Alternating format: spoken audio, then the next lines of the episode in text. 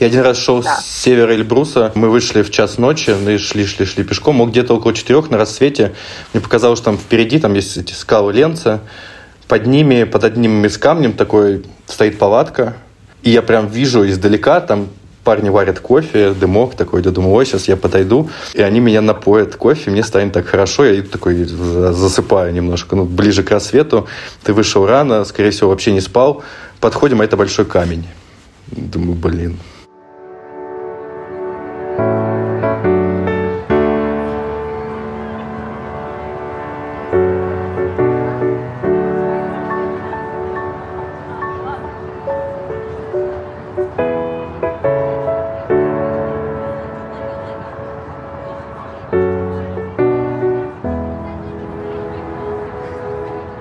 Привет, это подкаст «Цивиум», и с вами его ведущие Катя и Дима. Это пятый выпуск седьмого сезона, и, как вы уже, возможно, догадались, сегодня мы отправимся в горы. Компанию нам составит герой этого выпуска Антон Бричевский, горный гид, инструктор по сноуборду и организатор восхождений на пятитысячнике для детей с ограниченными возможностями. Не будем скрывать, большая часть нашей команды «Цивиум» увлечена горными походами, и в рабочем чатике мы делимся друг с другом фотографиями из наших путешествий.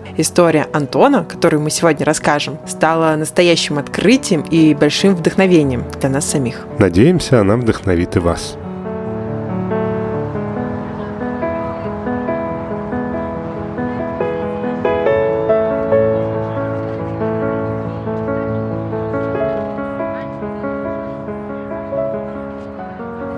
Да, такой еще интересный факт. Э, мы с тобой бы учились на географическом факультете. Мне кажется, это какой-то прям прикол такой географического, что потом после него все в каких-то разных абсолютно местах оказываются. Расскажи, почему ты выбрал такую работу в горах? Ну, первоначально я занимался спортивным ориентированием. Я мастер спорта по спортивному ориентированию и катался на сноуборде. Родители в детстве меня поставили на горные лыжи, на сноуборд. И выбор, где учиться, во многом был спровоцирован этими увлечениями. Я понял, что в горах мне нужна какая-то горная специальность, где можно много времени проводить в горах. И мое обучение в университете это были вулканогенные сели на Камчатке.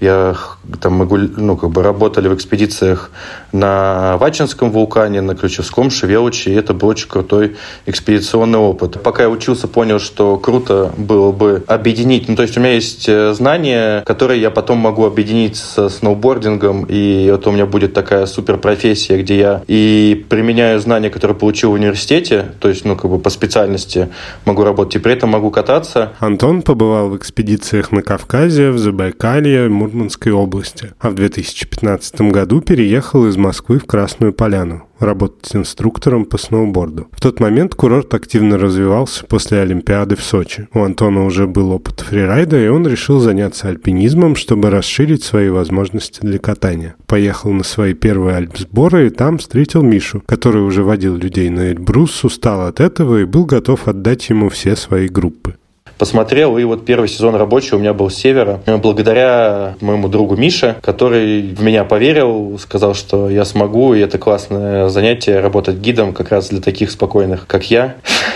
В тот момент, да, мы познакомились с моей будущей женой Софией, и так получилось, что она тоже говорит, вот у меня мечта там быть гидом на Эльбрусе. И как так получилось, что у нас было общее направление, мы особо не прилагая никаких сильных усилий, просто вот воспользовались какими-то возможностями и попали в то место, куда было нужно. Вот теперь мы здесь живем в Эльбрусе, работаем, вводим людей на Эльбрус, да, гидами. Антон и София учат сноубордистов кататься вне трасс водят туры на Эльбрус и участвуют в благотворительных проектах с фондом «Жизнь в движении» про которые мы с ним и поговорили. Фонд специализируется на протезировании и реабилитации детей с ограниченными физическими возможностями. Они делают разные протезы под разные условия, например, для занятий спортом или искусством. И вместе с этим сразу обеспечивают возможность детям оказаться в условиях, чтобы научиться ими пользоваться. Переходя к теме, да, которая чуть-чуть ближе нашему подкасту, тоже уже не первый год наблюдаю, что вы делаете такие вот, участвуете в таких благотворительных э, проектах. Вот, расскажи, как вы попали в этот проект и почему вообще согласились в нем поучаствовать. Э, когда я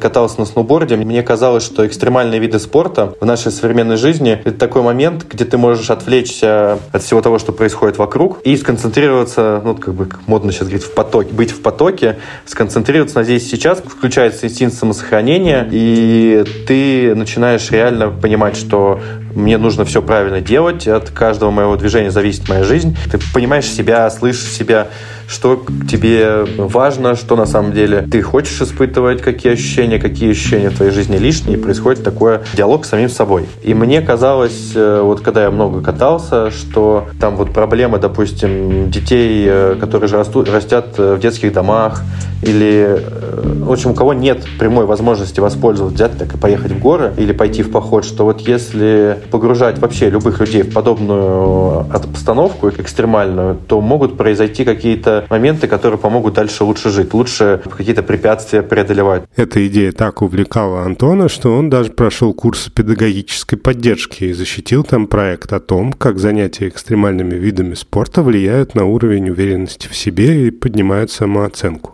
А потом, совершенно случайно, когда я уже второй год работал на Эльбрусе, моя мама волонтерила в детском доме для детей, ну, с ментальными, с особенностями, ментальными особенностями развития. И они сказали, говорят, а вот мы постоянно участвуем в каких-то горных экспедициях, э, ездим на Килиманджаро. То есть у нас вот тоже у них такая, такой способ а, адаптации детей, там, социальной реабилитации, что вот они ходят по горам, и дети там реально происходит у них какой-то перелом в голове, они начинают как-то лучше ориентироваться в жизни, в пространстве. И они говорят, вот мы хотим подняться на Эльбрус. А она говорит, а у меня сын на Эльбрусе гидом работает. И с этого разговора начался социальный проект, которым Антон и Софья занимаются до сих пор. Первый опыт восхождений с ребятами из фонда случился на Эльбрусе. Его высота 5642 метра. Антон очень серьезно подошел к этому мероприятию и привлек самых надежных друзей и гидов, чтобы быть уверенным в безопасности детей. Первое восхождение у нас до седловины, до 5300, вот ребята дошли, и они шли ровно настолько, пока было комфортно, они чувствовали, что они хотят, и как бы никто своими жизнями там не рисковал. Поэтому первое восхождение было до седловины, но вот э,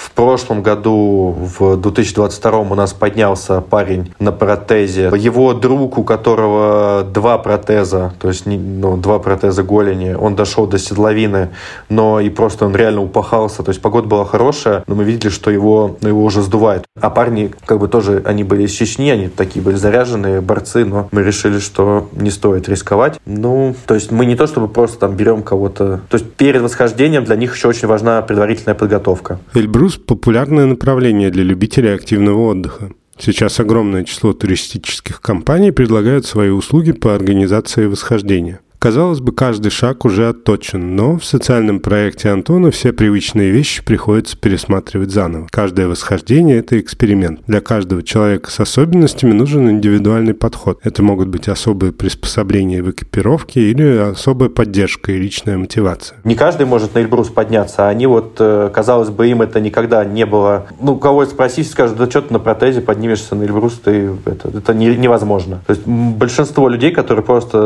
э, с телевизора телевизора смотрят за восхождением, они считают, что это невозможно. Вот они поднимаются и говорят, что нет, это возможно, и тем самым показывают другим людям, у которых есть подобные особенности, что, ну, как бы жизнь не закончилась, все возможно, нужно двигаться дальше. Да, а вот как раз как ребята попадают на эти восхождения, где они могут эту информацию, во-первых, получить, э, как они, когда, как, как их отбираются или как ну, по каким-то физическим данным, как это все, да, технически устроено, весь этот процесс, и какая нужна команда, то есть э, сколько нужно гидов условно, какие должны быть навыки у этих гидов, как это все организовано технически? Мы не делаем каких-то открытых восхождений, куда могут записаться все желающие. У нас это партнерство с благотворительным фондом вот «Жизнь движения». И дети, которые проходят протезирование в этом центре, те, кого лечащий врач э, рекомендовал, что они могут отправиться там, на Эльбрус или вот на Арарат мы в этом году ходили. Или у нас есть еще такой подготовительный проект, называется «Скальный лагерь». То есть, где ребята приезжают, и мы просто ходим по горам, лазим по скалам. То есть, вот, обязательные требования, они должны побывать в скальном лагере. Гиды, то есть у нас как бы гиды, которые работают на скальном лагере и которые потом на восхождении, это одни и те же люди. Врач всегда один и тот же,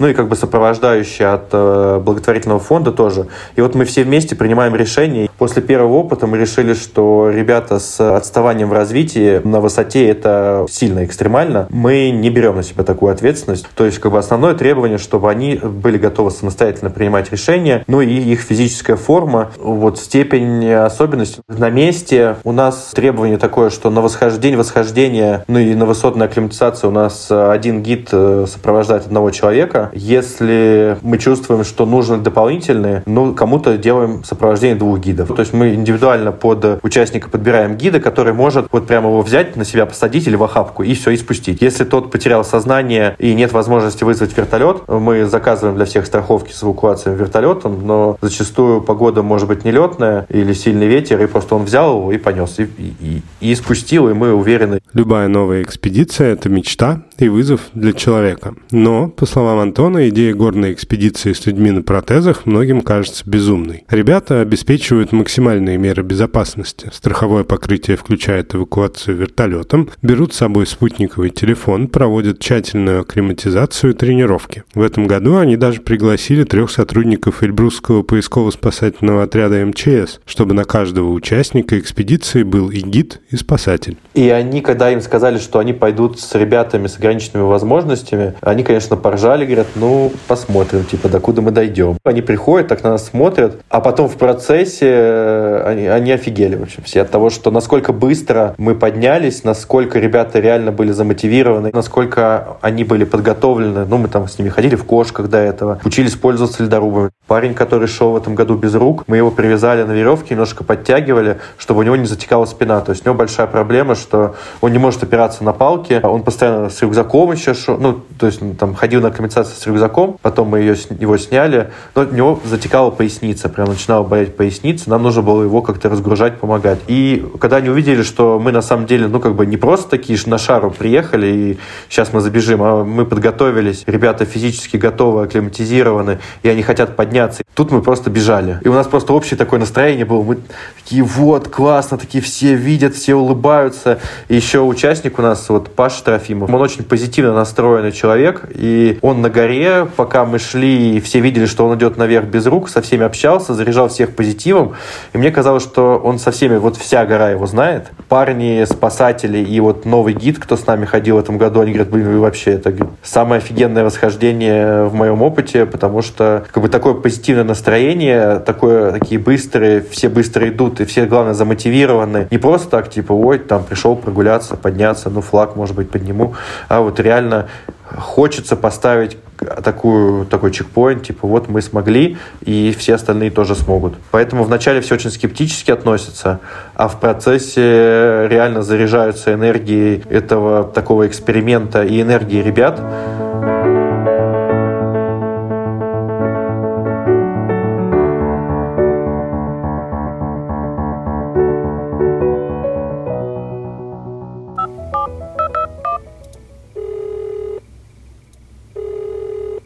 Здравствуйте всем. Меня зовут Павел, мне 25 лет, я из Москвы. Я буддист, я из Бурятии. Родился в Бурятии, переехал в Москву. Я переехал из-за спорта. В возрасте 12 лет да, попал в Подмосковье и начал заниматься горными лыжами, легкой атлетикой и того подобное. Скрепил свою жизнь в спорте. И по сей день э, очень активный человек. Паша лишился рук в самом детстве, когда случайно схватился за оголенный провод около трансформаторной будки. Чуть позже он попал в Дмитровский интернат, где и начал заниматься разными видами спорта. В 2018 году он принял предложение фонда «Жизнь движения» и поехал в скальный лагерь в Крыму. Там познакомился с Антоном, начал лазить по скалам и полюбил горы. В прошлом году Антон предложил ему попробовать покорить Эльбрус. Я впервые с такой вообще природной силой столкнулся. Мы попали в очень сильный ветер, и там и дождь какой-то был, там куртка на мне вообще замерзла, она была вот как лед, там ветер дул из-за того, что нет рук, она вокруг меня поворачивалась. И вот, и мы не дошли, мы поднялись до 5100 и все, и спустились. И в этом году он сказал, Паш, ты хочешь еще раз попробовать? А, есть ли у тебя желание? Давай вообще круто организуем. И все, я приехал опять на Эльбрус э, в этим летом, и мы зашли. Это было невероятно, в этот раз очень было круто, легко, просто все были удивлены, да, насколько нам Эльбрус открылся. Мне вынесли стульчик, я сидел прямо, смотрел на Эльбрус, курил, и как его отца просил, говорю, пожалуйста, в этот раз прими. Я очень, очень хотел зайти, потому что для меня это уже, знаете, было, ну, просто вот все. Если я этого не сделаю, как будто бы мне и дальше ничего в жизни и не нужно. И да, я сидел и к нему обращался как к старшему такому, знаете, брату, как отцу, как не знаю, ну вот прямо с уважением просил, чтобы вот он нас сегодня вот ночью принял. Когда мы шли, да, я там ребятам вот этим делился, что, говорю, все будет классно, и в голове настроил, и просто стоял штиль, зажигалка зажигалась наверху, понимаете, это вообще невероятно. Через месяц после Эльбруса ребята поехали на Арарат. Про Пашу мы узнали именно из этой поездки. Увидели фотографию в телеграм-канале Антона и Сони. Паша там сидит перед палаткой и чистит зубы с зубной щеткой в ноге. Фонд пригласил его в эту поездку в качестве поддержки для ребят, которые будут подниматься впервые. Здравствуйте, меня зовут Анастасия Мадьярова. Я занимаюсь волонтерством, проектной деятельностью, участвую в медиапроектах и езжу на различные форумы и фестивали. Настя – одна из участниц восхождения на Арарат. Она познакомилась с Антоном на Алтае, где он учил ребят из фонда кататься на сноуборде. Там она вдохновилась историей его жены Сони и поехала в скальный лагерь, чтобы с ней познакомиться и научиться скалолазанию. После лагеря Настя и еще две девочки, подопечные фонда, стали участниками экспедиции на Арарат. Наш путь начался подножия горы. Нам показали, где находится первый лагерь и где находится верхушка горы казалось чем-то недосягаемым, что это очень далеко, сложно. Мы хотели дойти, преодолеть себя и доказать самому себе, что мы можем преодолеть эту вершину. И когда мы пришли первый лагерь, посмотрели на часы и поняли, сколько это заняло на самом деле, мы были в шоке, что мы на самом деле очень долго шли, но время прошло незаметно с хорошей компанией. Мы сразу побежали к Антону расспрашивать про все бытовые моменты, про снаряжение, про одежду, году. А, мы завалили его кучу вопросами, поэтому весь вечер Антон нам объяснял, как будет проходить восхождение дальше. После ночевки в первом лагере на высоте 3200 метров ребята сделали акклиматизационный подъем ко второму лагерю на высоте 400, чтобы посмотреть на свое состояние и узнать, как отреагирует организм. После второй ночи на высоте 3200 ребята собрали вещи и перебрались во второй лагерь. Во втором лагере нас ждал ужин, за которым мы обсуждали все наши дальнейшие действия, как будут проходить финальные эти километры для самой вершины. И тогда нам показали нашу экипировку. Это были кошки, которые нужно было натянуть наверху, когда начнется ледник. Мы прошлись пару метров в них э, по песку, по грунту, э, по второму лагерю. Очень неудобно, необычно, непонятно. Но мы поняли, что нам нужно будет в них идти, и нужно как-то приспособиться. И начался легкий мандраж, страх, э, ожидание, когда мы уже пойдем наверх. И Антон нас всех успокоил, ответил на все вопросы и сказал, что все, пора отдыхать. Есть пару часов поспать, и в два часа ночи мы выдвигаемся покорять вершину. А мы с девочками сидели в палатке, и от чувств, которые нас переполняют, не могли даже сидеть на месте. И пока мы все обсуждали, собирали вещи, пришло время, когда все просыпаются и готовятся к тому восхождению. Началась легкая паника, страх, переживания. И все люди собираются, что-то делают, копошатся, а мы стоим с девчонками и не понимаем, что нам делать дальше. Мы шли с налобными фонариками в кромешной темноте, разглядывая каждый метр, чтобы не упасть, не споткнуться. Мы шли медленно, размеренно. Антон подстраивался под наш темп и следил за нашим состоянием. Он понимал, мы первый раз на горе и не знаем, как должен вести себя организм. Но он одним взглядом мог понять, что мы чувствуем, нужен ли нам отдых, когда нам нужно поесть, попить, а, устроить привал. Вот Арарат, он правда испытал он прямо тяжелый. Просто песчаная вот эта вся каменистая порода, вот это все э, сыпется, ночью идешь, это... а потом тебя встречает лютый какой-то ветер. Я реально, я впервые понял, вот когда смотришь фильмы, что люди идут и засыпают. Вот у меня было такое, я прямо засыпал, шел, кивал. Но я шел, и я реально девчонок мотивировал, я им рассказывал истории, я видел, что им плохо, они также засыпают, там каким-то вопросы задавал, какие-то про царство грибов рассказывал и тому подобное. И Антон потом сказал, что Паша, это круто.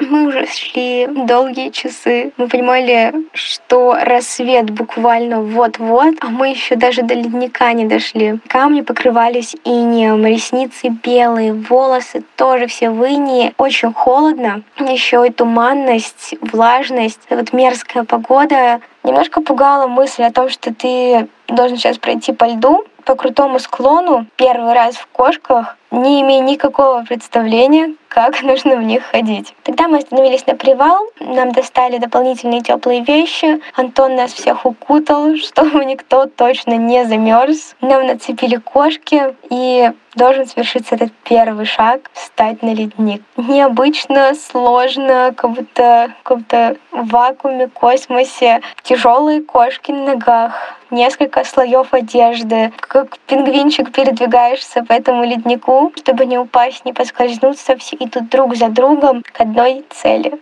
И когда оставалось несколько метров, что уже вот-вот рукой подать до вершины, у меня с Лесей начинает резко течь слезы счастья, что вот-вот мы должны сделать этот первый шаг до цели, к которой мы так долго стремились. И на вершине горы мы не сдержались, мы, мы стояли, ревели, записывали видео, танцевали, эмоции переполняли. Мы начали фотографироваться с флагом, заветной табличкой, что мы покорили эту гору. Антон нам рассказал такую вещь, что в горах люди открываются на все сто процентов. Ты можешь посмотреть на него без масок и понять, вот какой он на самом деле через какую-то призму и через отражение посмотреть на то, как ты себя ведешь, какой ты настоящий. Все границы, а, это у нас в голове и такие мероприятия очень хорошо помогают не только, да, там, как-то физически себя развивать, а преодолевать психологические барьеры. Это очень важно. И многие ребята реально сильно меняются. Ну, у кого-то, если зажатость, ну, понимаете, там с разных регионов, по-разному везде реагируют. Разные люди встречались у них на пути, и кто-то, да, там мог затронуть, да, и это отложилось в голове. И когда они попадают в социум, общаются, видят других людей, видят, что расположение. И людям, другим, это тоже очень важно. Очень круто наблюдать. Они такие, вау, они делают это, вау, вообще круто. А нам там говорят, что они где-то по квартирам спрятанные, сидят зажатые, да. Это очень важно.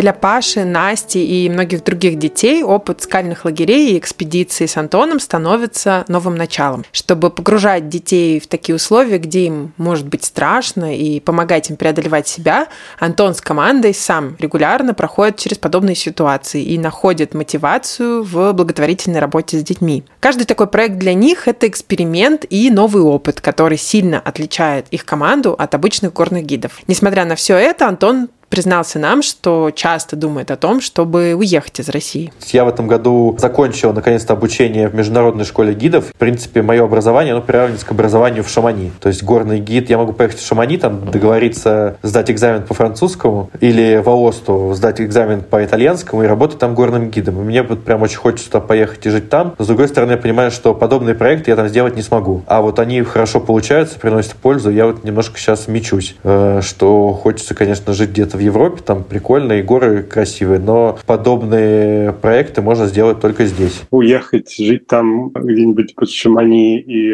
работать на французском и итальянском, собственно, занимаясь какой-то вполне себе такой коммерческой деятельности, либо реализовывать какую-то вот внутреннюю тягу к тому, чтобы сделать что-то особенное, сделать чьи-то жизни чуть лучше. Вот э, как этот процесс приходит к ответу? Я просто считаю, что дети пока маленькие, у меня пока только два года им. Мне кажется, что у меня есть еще какое-то количество времени, которое я могу попросить их провести тут на Кавказе. Вот у меня просто получается делать такие проекты, а ехать, переезжать куда-то и начинать все заново, как будто бы можно просрать такое, так, такие, такое количество наработок и такое количество опыта, начиная делать заново проекты. То есть тут у меня есть связи уже с этими фондами, меня как бы там они друг другу как-то рекомендуют. И вот кажется, что если вроде я делаю это приносит пользу, если я уеду, то будут заниматься те, кто приносит не совсем пользу.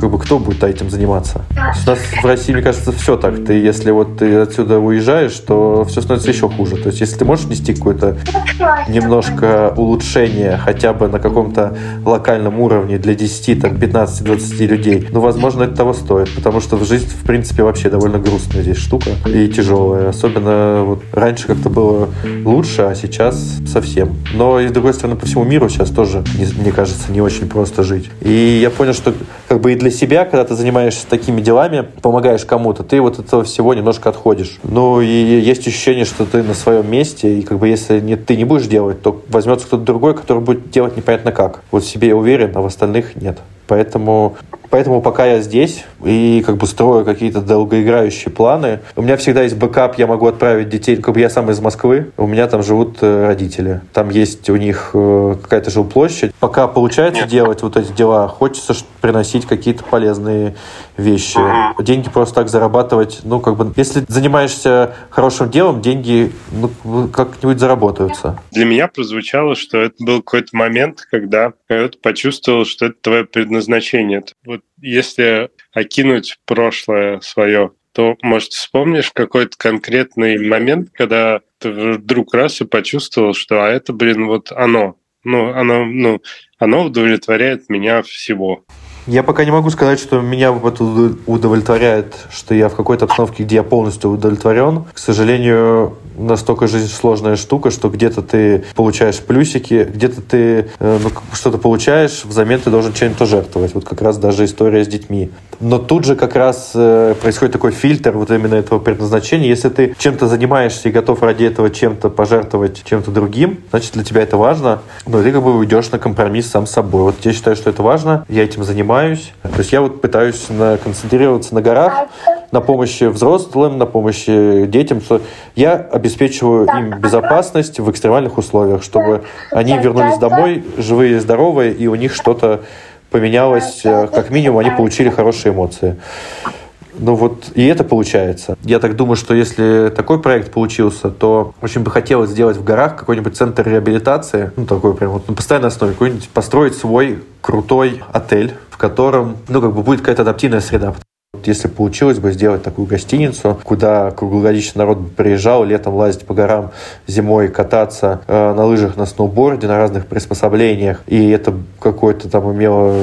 Для них не стоило супер дорого, а это была какая-нибудь программа, то вот э, я бы с удовольствием тогда подумал, что я что-то сделал хорошее в этой жизни, если бы мне удалось подобный проект реализовать.